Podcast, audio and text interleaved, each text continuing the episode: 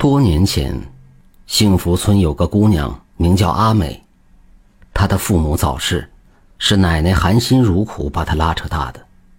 在阿美十八岁这一年，经过媒婆介绍，嫁给了同村的刘大旺。婚后，夫妻两个恩恩爱爱，过着幸福的日子。可一晃五年时间过去，阿美却始终没能怀孕，夫妻俩着实感到着急，于是四处求医问药，可也无济于事。阿美喜欢小孩子，每当看到村里的那些孩子，她总会上前去抱一抱，逗孩子开心。这天，阿美下地干活回来，看到村里的陈二嫂正哄着孩子，在村头古树下玩耍。于是阿美就凑了过去，与陈二嫂聊天，抱起陈二嫂的孩子亲昵着。当陈二嫂无意间问起阿美怀孕的事，阿美瞬间心情低落，低头叹息道：“哎呀，俺也吃了不少药，也不见怀孕，估计这辈子都甭指望了。”见她这般失落，陈二嫂安慰了她几句，便抱着孩子离开了。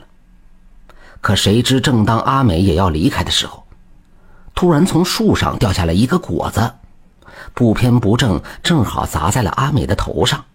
一时间，阿美轻轻地摸着轻微头痛的头顶，发现脚边有一个鸡蛋大小的果子。之后，阿美捡起了这个果子，也没多想，便放进了嘴里咬了一口，酸酸甜甜，还挺好吃的。就这么的。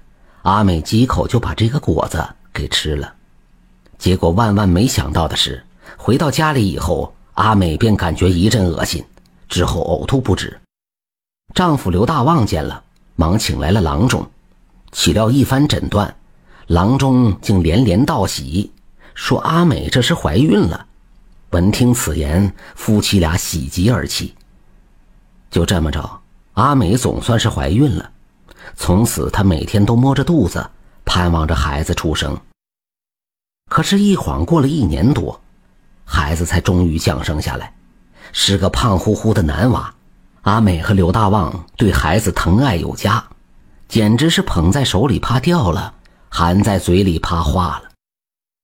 可日复一日，阿美和刘大旺渐渐的发现，儿子不同于其他孩子，三个月。就和一周岁的孩子一样大，就可以到处的跑，而且讲话还特别流利。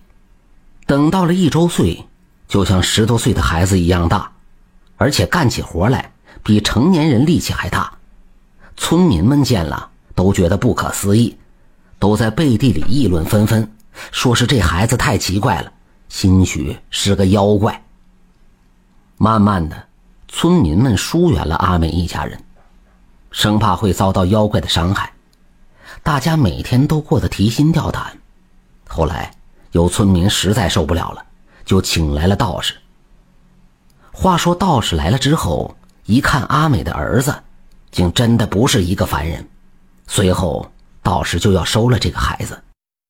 这时，只听村头突然传来震耳欲聋的喊声：“慢着，你们谁也不能伤害他！”话音刚落，大伙循声望去，原来竟是村头古树开口说话了。古树说：“那日他听到阿美和陈嫂在树下聊天，阿美是那么想要一个孩子，于是古树就施法赐予阿美一个果子，吃了这个果子就可以怀孕。那么古树为什么要帮助阿美呢？后来据阿美的奶奶回忆，在她年轻那会儿。有一天，她发现村里有几头驴在啃这棵古树，她看着心疼，于是便上前把这驴给赶跑了，就这么算是救了这棵古树。